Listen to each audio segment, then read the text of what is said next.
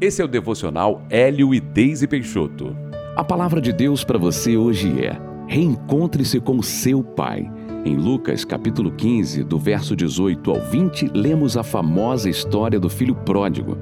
Pai, pequei contra o céu e diante de ti. Já não sou digno de ser chamado teu filho. Trata-me como um dos teus trabalhadores.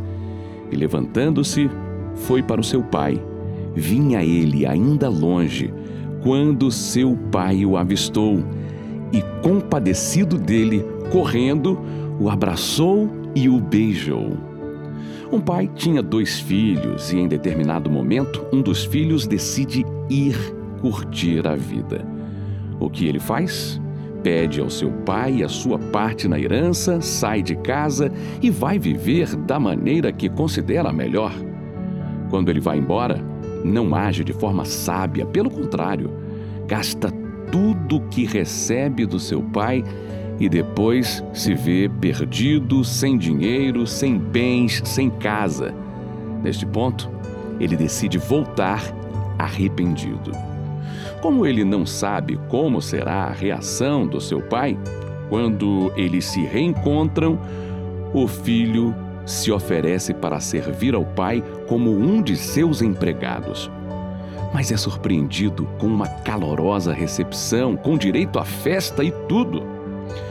Muitos filhos também tinham uma família espiritual e se desprenderam dos braços de seu Pai Celestial, achando que podiam ser felizes do seu próprio jeito. Mas a verdade é que nunca foram. Estando longe, Perceberam que o seu afastamento só trouxe dor e decepção. Quem sabe esta pode ser a sua história. Sempre é tempo de voltar e recuperar o relacionamento com esse Deus que te ama incondicionalmente. Não perca mais tempo. Volte para o seu Pai agora, se você se afastou e se sente frio. Não importa o que você fez enquanto estava longe, Pai sempre se alegrará com a sua volta e o receberá de braços abertos. Creia, não existe outro lugar de plenitude senão próximo àquele que mais te ama nesse mundo, o seu Pai de amor. Decida hoje. E se você está próximo de Jesus, mas conhece alguém que não está, não desista dessa pessoa, mas continue orando por este reencontro ele acontecerá.